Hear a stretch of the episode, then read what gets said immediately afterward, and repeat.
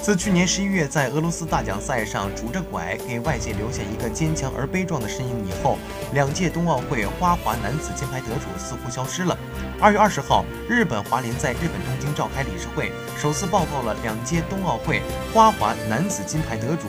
羽生结弦自去年十一月在俄罗斯大奖赛右脚脚踝韧带受伤后离开一线以来的最新状况，声称他已经恢复训练。据悉，羽生结弦已经面向三月份在日本举行的花滑世锦赛，重新开始了跳跃动作的训练。至于目前已经练到什么难度的级别的跳跃，尚未公诸于众。消息披露后，还是让很多冰迷开心不已，总算安心一些，期待在世锦赛见到羽生发挥最佳水准的演技。